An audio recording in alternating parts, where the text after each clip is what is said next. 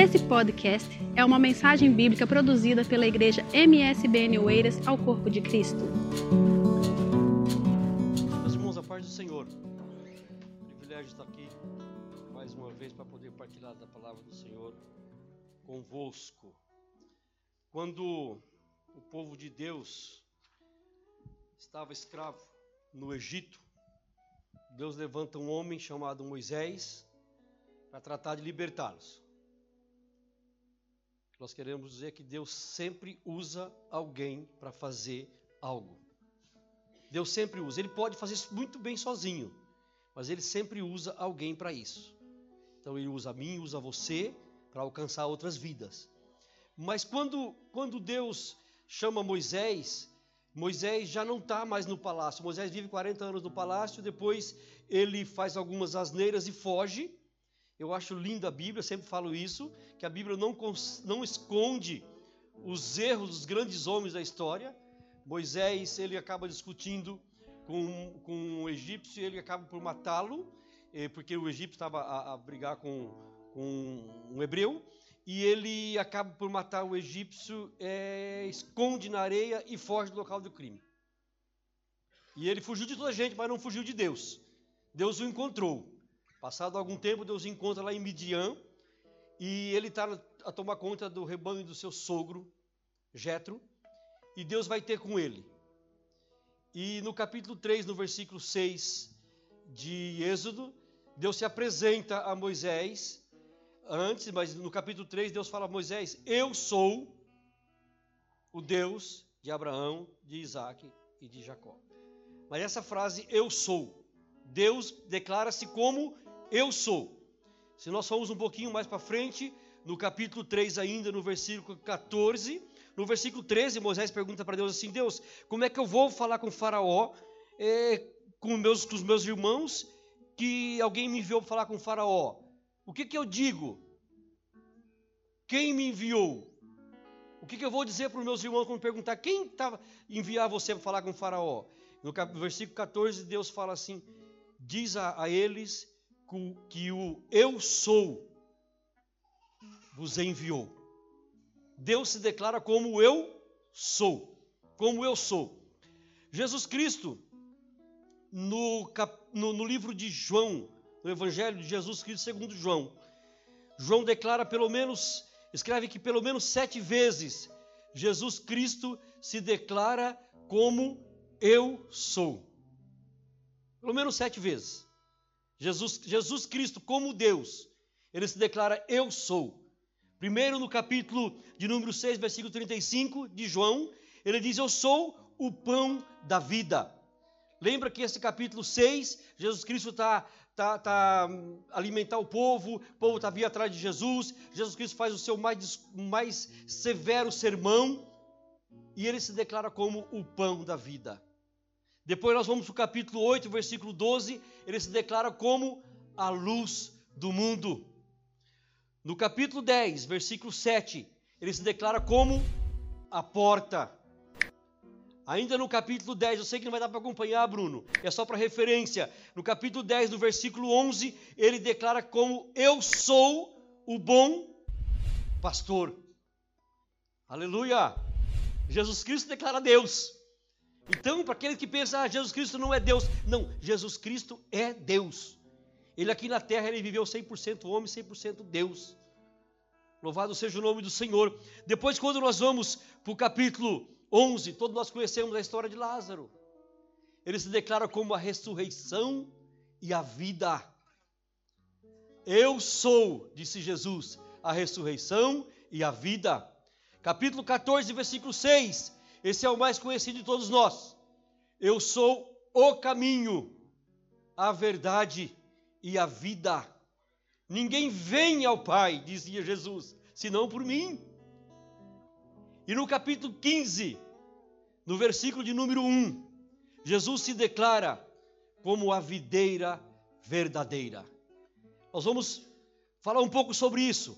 Capítulo 15 do Evangelho de João, no versículo de número 1, Jesus Cristo declara-se como a videira verdadeira. E nós temos que convir, irmão. Vocês vão convir comigo. Se Jesus Cristo se declara videira verdadeira, porque há videiras falsas. Ou não? Senão ele declararia somente assim, Marcos: Eu sou a videira. Mas ele se declara: Eu sou a videira verdadeira. E o meu pai é o lavrador. Nesse capítulo, Jesus Cristo nos dá um conceito muito bem claro do que é ser igreja. Pelo menos nos três primeiros versículos. Nós não podemos, não precisamos ir mais longe do que os três primeiros versículos. Jesus Cristo diz o seguinte: Eu sou a videira verdadeira e o meu pai é o lavrador. Ele se declara como a verdadeira videira e o pai como aquele que cuida da videira, como o cuidador da videira, aquele que trabalha na videira. Me faz lembrar de Isaías capítulo 5, quando nós temos ali uma parábola, é, é, são raras as parábolas do Velho Testamento, Isaías, 40, 40, Isaías 5 e versículo 1 nos diz que eu vou contar a parábola da minha vinha. O meu amado plantou uma vinha e ele cuidou dessa vinha. Obviamente que refere-se a Deus. Nessa passagem de Isaías 5, declara-se que a, vinha é a nação de Israel. Deus é o que plantou a vinha, é quem cuida da vinha. E, e, e o capítulo 5 declara que o, o, o, o agricultor, o lavrador, o cuidador, o nosso Deus, cuidou dessa vinha, construiu o sebe, tirou as pedras, plantou vinhas boas, e ele esperava que essa vinha viesse dar uvas boas. Mas quando ele foi colher as uvas, só tinha uvas ruins uvas amargas. Então, Jesus Cristo se declara como, como a vinha, a verdadeira vinha. E depois no versículo 2, ele diz assim: Olha, toda vara em mim que não dá fruto, meu Pai tira. É isso que está a dizer aqui no versículo.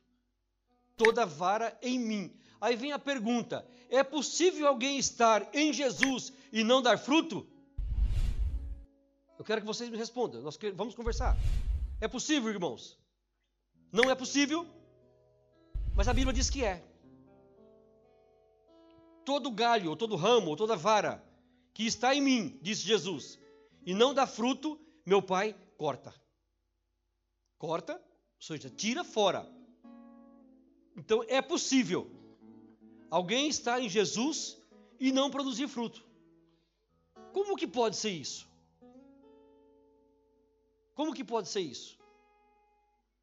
Alguém participa dos cultos? Alguém ora? Alguém prega? Alguém ensina? Alguém canta? Ministra? Mas não produz frutos. Jesus Cristo procura em nós frutos. Ele fala que eu vos, vos nomeei, eu vos chamei, vos nomeei para que vocês deem frutos e o vosso fruto, fruto permaneça. Aliás, a tônica desse capítulo 15 é permanência. Por várias vezes nós vamos ouvir a palavra permanência. Já foi ministrado aqui sobre isso. Que o crente ele não é, não é só para estar, é para permanecer. Amém, queridos? Permanecer. Às vezes você fala assim, ah, mas a pessoa é, é, meus pais eram crentes, minha mãe era crente, meus avós eram crentes, morreram crentes, Epá, eu não consigo entender como é que ficam tanto tempo na igreja. Não é na igreja, é em Jesus. Estão entendendo, meus irmãos? Não é na igreja institucional, é na igreja organismo. Não é na igreja organização. Obrigado. Não é na igreja organização, é na igreja organismo. Há uma diferença entre organização e organismo. A, a igreja organização sempre vai ter falha. Sempre você vai encontrar falha. Quando alguém fala assim, ah, vou sair daquela igreja, porque encontrou falhas. Claro que vai encontrar falha, sempre vai encontrar falha. Aliás, irmãos, é, os religiosos, aqueles que faziam parte da igreja já no tempo de Jesus, foi, foram os religiosos que mataram Jesus. Foram os pastores, os padres, os arcebispos, os cardeais da altura que mataram Jesus, que entregaram Jesus para ser morto, para ser morto. A igreja como instituição, ela ordenava para as cruzadas, quem já leu sobre isso, as cruzadas saíam de, de Roma para ir poder ir para Jerusalém e matar os muçulmanos, para retomar a terra, a terra de Jerusalém. A igreja fazia isso. Ah, nós já lemos, vocês já leram sobre a Inquisição, quanta atrocidade foi feita em nome da religiosidade. A igreja, instituição, organização. Mas a história mais recente, a, a igreja apoiou o Holocausto. O mês passado falou-se muito no Holocausto.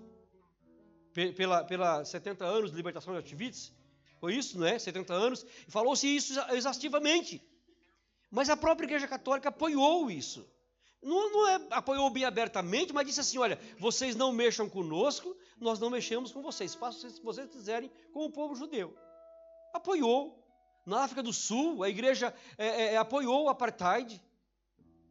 Então veja bem, irmãos, essa é a igreja como instituição, como organização. Mas nós estamos falando aqui, queridos, de, de, da igreja que só Deus conhece, da igreja que só Deus vê.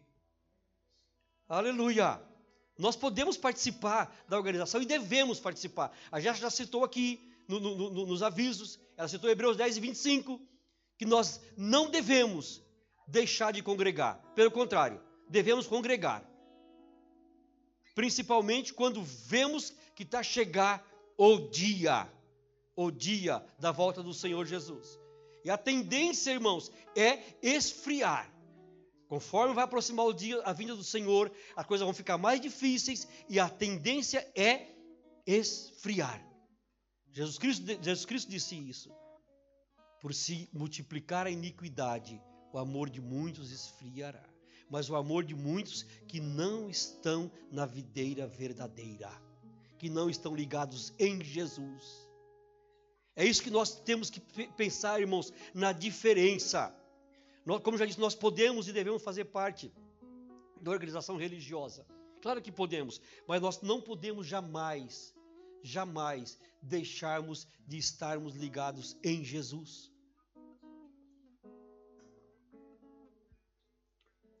A, a, a, vara que não dá fruto, então nós já vimos aqui que é bem possível nós estarmos em Jesus e não dar fruto corremos o risco, corre o risco essa pessoa de ser cortada por Deus. Quando Jesus Cristo dizia isso, podemos pensar que ele estava se referia a Judas. Judas fazia parte dos doze discípulos. Judas viu milagres maravilhosos. Judas viu Jesus Cristo é, é, é agir como verdadeiro Deus. Judas participou da vida de Jesus ininterruptamente. Porém, ele não produzia frutos. Ele estava com Jesus, vivia com Jesus, mas não produzia o fruto. Então Jesus Cristo diz assim: Olha, meu pai corta. Uma maneira que Deus corta é deixar a pessoa a sua própria sorte. Foi o caso de Judas. Judas, ele ficou à deriva. Ficou à deriva.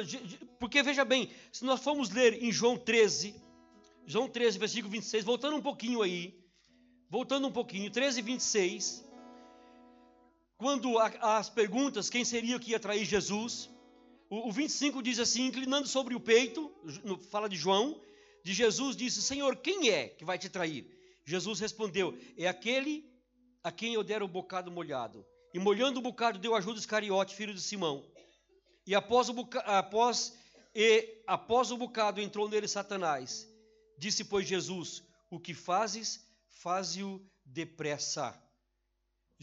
Deus viu que Judas não queria produzir frutos. Deus deixou é, é, é, Judas a própria sorte. Judas foi cortado por Deus. Apesar de estar junto com os doze. Jesus Cristo tinha mais de 500 discípulos, mas esses doze estavam mais próximos dele. Ele chamou para ser discípulos, para transformá-los em apóstolos. Uma outra maneira e que, que, Jesus, que Deus pode cortar a pessoa que está em Jesus e não dá fruto é através da morte. Provérbios 29, 1. Provérbio 29, 1 diz que uma pessoa, vamos lá, lá ver para nós falarmos o que está de acordo com a palavra. Provérbios 29 e 1. O homem que muitas vezes repreendido endurece a cerviz, será quebrantado de repente, sem que haja cura. Que Deus tenha misericórdia de nós, irmãos. Sinceramente, quando eu li esse versículo, parece que foi pela primeira vez que eu li. Li esses dias novamente e me arrepiei todo. Deus está falando aqui para nós nesta noite. Se nós continuarmos a brincar de estar em Jesus, sem compromisso de produzir frutos, seremos, podemos ser mortos repetidamente, sermos quebrados, quebrantados sem que haja cura. Sabe, irmãos, uma outra maneira de Deus cortar a pessoa que não dá fruto é, é, é, é através de, de, de, do ministério desligar essa pessoa. Nós não podemos, é, isso faz parte é, dos, dos, estatutos da, da, das igrejas da Assembleia de Deus, nós não podemos ter uma pessoa no nosso meio, que está aqui conosco, Márcio, e está lá fora promover escândalo. Uma vida totalmente desregrada, uma vida totalmente fora dos padrões bíblicos. Podemos, não se pode permitir isso. Então, irmãos, quando nós não vamos lamentar muito, não devemos lamentar muito em algumas situações, quando as pessoas abandonam o nosso convívio, deixam de congregar conosco. Porque muitas vezes é Deus cortando. Eu sei que tem um grupo resgate, a irmã Maria José é a líder do grupo resgate, que vai visitar os desviados, que vai na casa das pessoas que abandonaram a Jesus, abandonaram a fé. Isso é muito bom, é bom isso. É bíblico isso. Mas as pessoas que não querem saber, no Arma Maria José, pessoas que a senhora fala, pessoas que convidam, e vou, e eu vou, e aqui concorda, mas não vem. Sabe o que eu penso, Glaucia? Que às vezes Deus cortou, brincou, não produziu fruto a, a vida toda, não, não, não, não agradou ao Senhor, está em Jesus, estava em Jesus, mas não produzia fruto. O próprio Deus corta. Atenção, igreja. Palavra do Senhor. Palavra do Senhor. Toda vara em mim que não dá fruto, meu Pai corta. Eu sou a videira verdadeira e meu Pai é quem cuida da vinha. É meu Pai é o cuidador. Toda vara em mim que não dá fruto, meu Pai corta. Então, nós, nós, nós às vezes lamentamos por pessoas que não têm força sabe? Que às vezes ouve a palavra, às vezes chora, chora, mas não tem força. Por quê? Porque o próprio Pai cortou. Mas há um consolo. Há um consolo, querido igreja, querida irmã, querido irmão. Se você se sente assim nesta noite, há um consolo. Aleluia! O nosso Deus não nos abandona a própria sorte. Tudo que Deus faz conosco é para o nosso bem tudo que ele faz conosco é para nossa melhora. Se nós lermos em Romanos capítulo 11, versículo 23, no finalzinho do versículo diz que Deus é poderoso para tornar a enxertar aquele que foi cortado. Aleluia, o contexto é outro, mas essa palavra serve bem nesse texto aqui, nesse contexto. Deus é poderoso ou seja, ainda há esperança para aquele que se sente cortado. Não chafurde-se na lama do pecado, sentindo desprezado por Deus. Não, Deus só espera o meu e o seu arrependimento para Ele tornar a nos enxertarmos na, na videira verdadeira. Aleluia! Para que nós tenhamos outra chance de produzirmos bons frutos. Bendito seja o nome do Senhor. Então não há motivo para desesperarmos. Não, não há motivo para desesperarmos. Vamos voltar para o texto. Mas depois tem a, a, parte B do versículo 2 que diz: E toda, e limpa toda aquela que dá fruto, para quê? Para que dê mais fruto. Deus, como o bom jardineiro que é, como bom vinicultor que é, ele corta a vara que não dá fruto, mas ele zela daquela que dá fruto, para que dê mais frutos. E na nossa ótima e melhores frutos. Mais e melhores frutos. Agora, essa, essa, essa atitude de Deus, nessa segunda parte aqui, irmãos, é toda vara que dá fruto, ele limpa, ou seja, ele faz uma poda. Uma poda. E toda poda infringidor. Toda, toda poda infringidor. Eu, eu, quando meditava nessa palavra hoje, pastor, lembrei-me da, da, da, da, nossa irmã Noêmia Fontes, num congresso de irmãs em Vila Franca de Xira, que ela pregou sobre essa palavra. E ela disse que quando a, a, a, a videira chora, o vinhateiro sorri. Não é porque Deus é masoquista e gosta de ver ninguém sofrer. Não. É porque quando ele poda, ele sabe que essa poda vai fazer bem amanhã. Os frutos que virão virão melhores.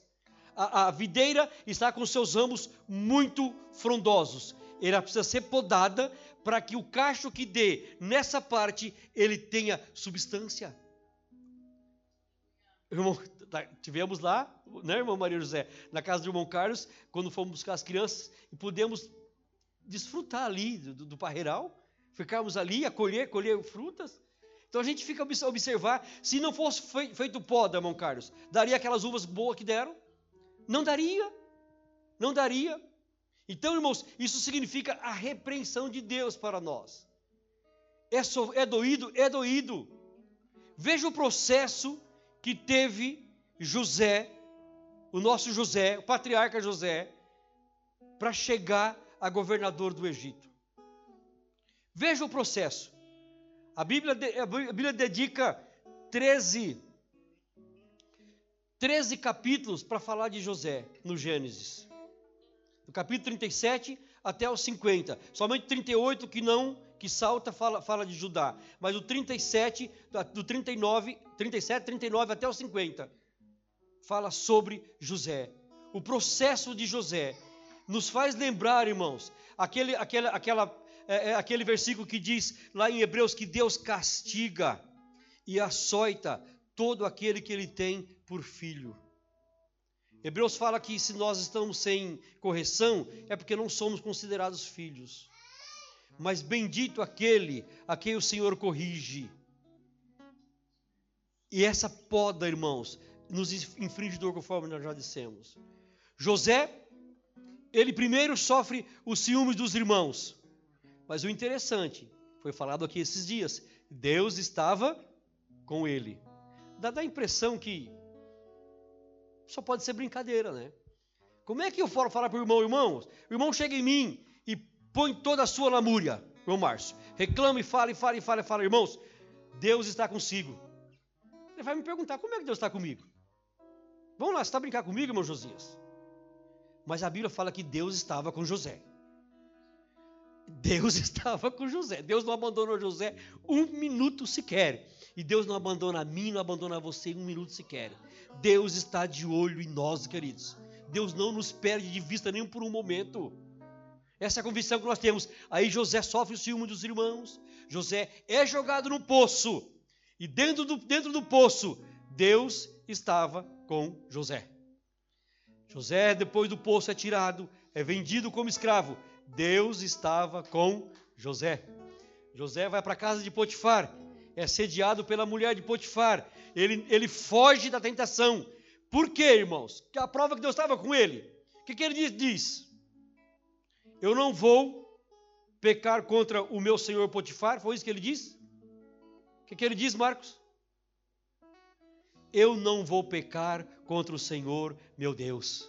José tinha a convicção de que Deus estava com ele está tá ser podado, está ser, tá ser tratado, causa dor, mas Deus estava com ele. Ele tinha a convicção de que Deus estava com ele.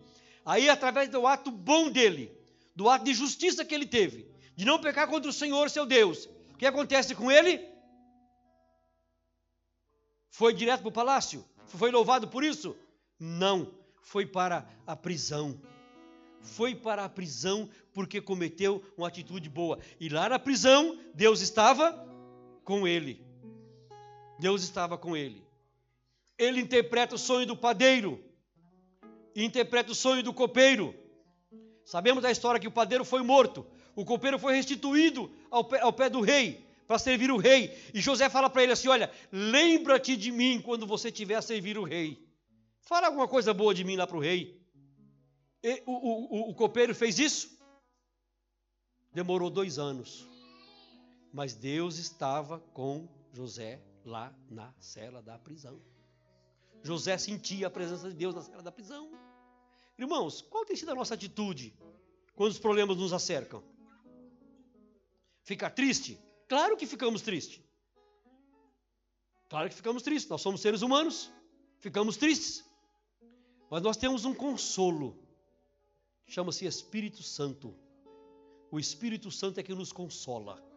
E nada melhor, irmãos, do que nós nos colocarmos na presença do Espírito Santo e colocarmos as nossas lágrimas, as nossas ansiedades e sentirmos o consolo do Espírito Santo. Bendito seja o nome do Senhor. Por isso Jesus Cristo fala para os discípulos: vocês não fiquem tristes. Não, eu sei o que eu estou a fazer, vocês fiquem despreocupados. Eu vou, mas vou enviar o Consolador, o Espírito da Verdade, o Consolador que estará sempre com vocês. E Ele está comigo e está consigo. Então, queridos, José, ele sentia a presença de Deus na vida dele constantemente, ele sabia que Deus estava a cuidar dele.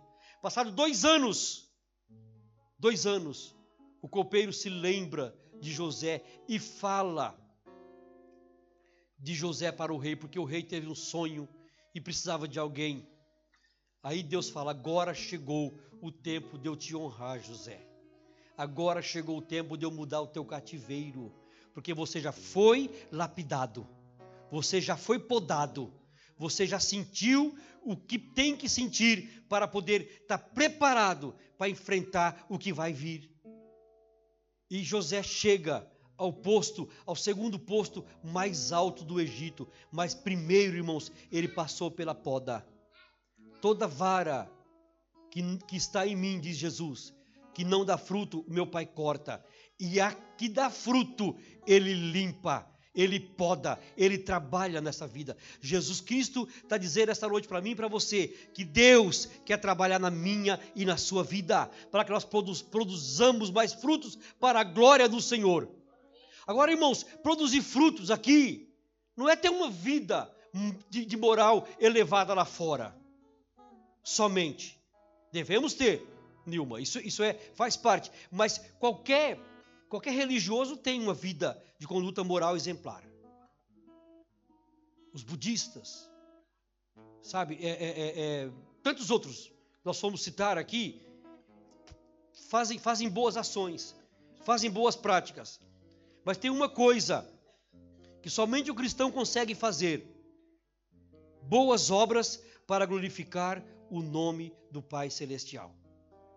Tudo que nós fazemos Produzir bons, frutos é isso. Tudo que nós fizermos é para que o nome do Senhor seja glorificado. Isso é produzir frutos. Nós não vamos lá para Gálatas 5, 22, que vocês conhecem. Os fruto, o fruto do Espírito. São nove, pelo menos, citados lá em Gálatas, a partir do versículo, eh, capítulo 5, versículo 22. Paz, fé, longanimidade, bondade, mansidão, domínio próprio. Vocês lembram disso? É isso que o Senhor espera de nós, mas que tudo isso seja para glorificar o nome do Pai Celestial. Agora tem um, tem um outro detalhe, queridos, que nós queremos ler. Versículo 3. Versículo 3.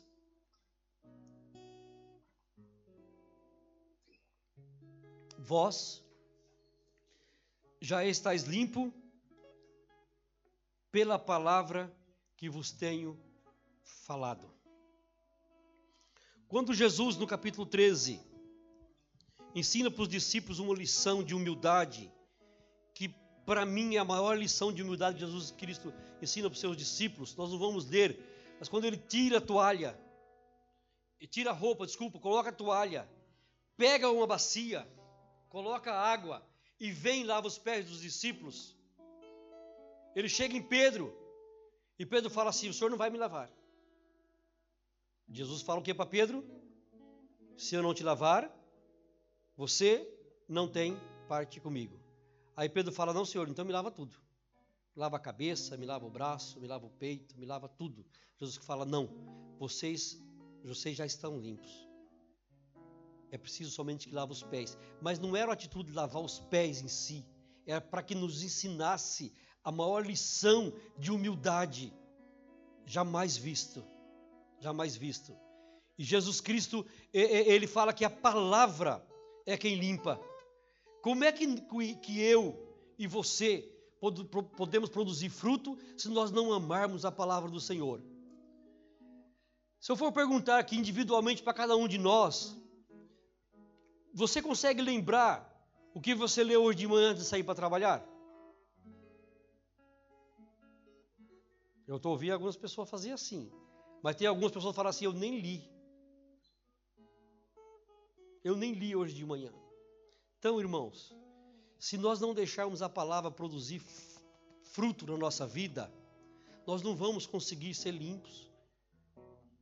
Então, entender, queridos, como, como que tudo volta para a palavra de Deus. Por isso que há, irmãos, movimentos e mais movimentos enganando as pessoas, porque as pessoas não estudam a palavra de Deus não meditam na palavra de Deus. Jesus Cristo ficou três anos e tal com os discípulos explicando a palavra. E a palavra produziu frutos em quem deu fruto. Em quem, em quem deixou que a palavra produzisse fruto. Porque quando Jesus Cristo ora no capítulo 17 de João, ele fala assim: Pai, eu oro por esses, porque esses creram na tua palavra. Judas, os cariotes, não creu na palavra. Ele ouviu a palavra, ele esteve o tempo todo a ouvir a palavra, mas ele não deixou a palavra produzir fruto, Márcio, não deixou produzir mudança na vida dele. E Jesus Cristo não podia fazer mais nada por ele, porque ele abandonou, ele abandonou, desprezou, desculpa, a palavra. Durante todo esse tempo, Jesus Cristo fala assim: Olha, vocês já estão limpos pela palavra que eu vos tenho falado. E depois, eu quero soltar para o versículo 7. O nosso tempo já está. Se vós estiverdes em mim, e as minhas palavras, outra vez, estiverdes em vós, pedireis tudo o que quiseres, e vos será feito. Aqui parece uma incoerência, não é? Que você fala assim, mas eu tenho pedido para Deus e Ele não, não, me fez. Eu tenho pedido e Ele não tem me dado. Queridos, o que, o que a palavra de Deus quer nos dizer aqui? É se nós estivermos em Jesus Cristo, e as palavras deles estiverem em nós, nós vamos orar de acordo com a vontade de Deus. Nós vamos deixar de pedir coisas que Deus não prometeu para nós. Porque sabe, irmãos, ultimamente o evangelho que está sendo pregado, que Paulo fala que é um outro evangelho que de fato não é evangelho, lá em Gálatas ele fala sobre isso, nós não vamos ler agora, é um evangelho que fala que você que Deus tem que te dar riquezas. Tem que dar bem material. Não, sabe quem prometeu riqueza e bem material? O diabo. Ele que prometeu isso, para o próprio Jesus Cristo. Deus nos promete, irmãos, paz. Promete-nos descanso. Promete-nos comunhão. E nos dá. Quando nós estivermos em Deus, as palavras de Deus estiverem em nós, nós vamos aprender a orar de acordo com a vontade de Deus. Seja feita a tua vontade. E aí sim, a nossa vontade está de acordo com a vontade de Deus, e aí nós temos o que nós, nós pedimos. E nós não vamos deixar de, nós vamos deixar de pedir egoisticamente. Nós vamos deixar de orar egoisticamente. Veja bem, queridos, é, é, é primeira coisa, para nós terminarmos aqui, a igreja verdadeira, ela está intimamente ligada com Cristo. Eu sou a videira verdadeira, meu pai é o agricultor. Todo ramo, toda vara que em mim não dá fruto, ele corta, mas limpa a que dá fruto, para que produza mais fruto ainda. Então, o que nós aprendemos nesta noite? Que nós, como igreja, como igreja do Senhor Jesus Cristo, como organismo vivo, nós estamos intimamente ligadas em, com Cristo Jesus. Temos que estar ligado em Cristo Jesus. Só assim que nós quando nós estivermos ligados intimamente com Jesus, só assim nós vamos poder falar assim: o Senhor é meu pastor e nada me faltará. Nós vamos poder declarar tudo posto daquele que me fortalece. Nós vamos poder falar assim: em paz eu deito e durmo, porque nós estamos conectados em Jesus. E, e nós, vamos, nós vamos poder dizer expressamente: todas as coisas que acontecem na minha vida cooperam para o meu bem, porque eu amo a Deus. E Deus me chamou para o seu propósito. Quando nós voltarmos a, a, a estar conectadas é, a, em Jesus Cristo. Uma outra, uma outra coisa que nós aprendemos aqui nesse texto é que a igreja que está conectada em Cristo Jesus, ela está sujeita ao cuidado do Pai. Ou seja, ela, ela se submete ao cuidado do Pai, mesmo que esse cuidado nos inflija dor, nos causa tristeza no momento, mas depois produz fruto pacífico para a nossa salvação. Essa é a convicção que nós temos. E outra coisa, queridos, nós podemos, para terminar, que a igreja ela é totalmente dependente da ação purificadora da palavra de Deus. Nós não podemos fugir da palavra de Deus em, em, em momento nenhum.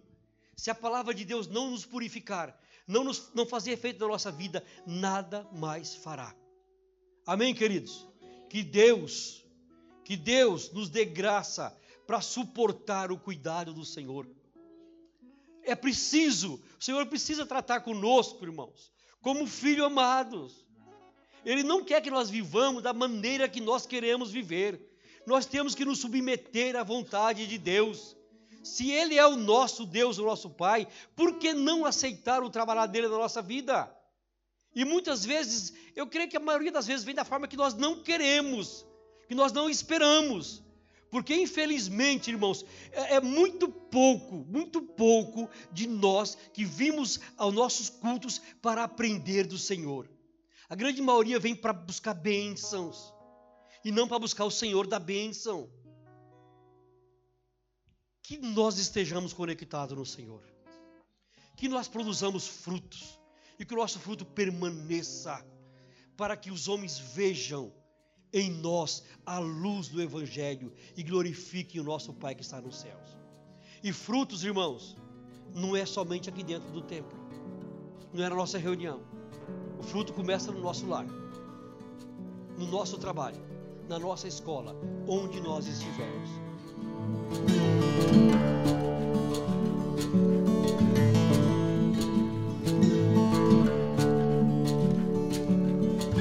Esse foi mais um podcast, uma mensagem bíblica produzida pela igreja MSBN Oeiras. Siga-nos nas redes sociais, Facebook, Instagram, subscreva o nosso podcast e também no canal do YouTube. Saiba mais em msbnportugal.com.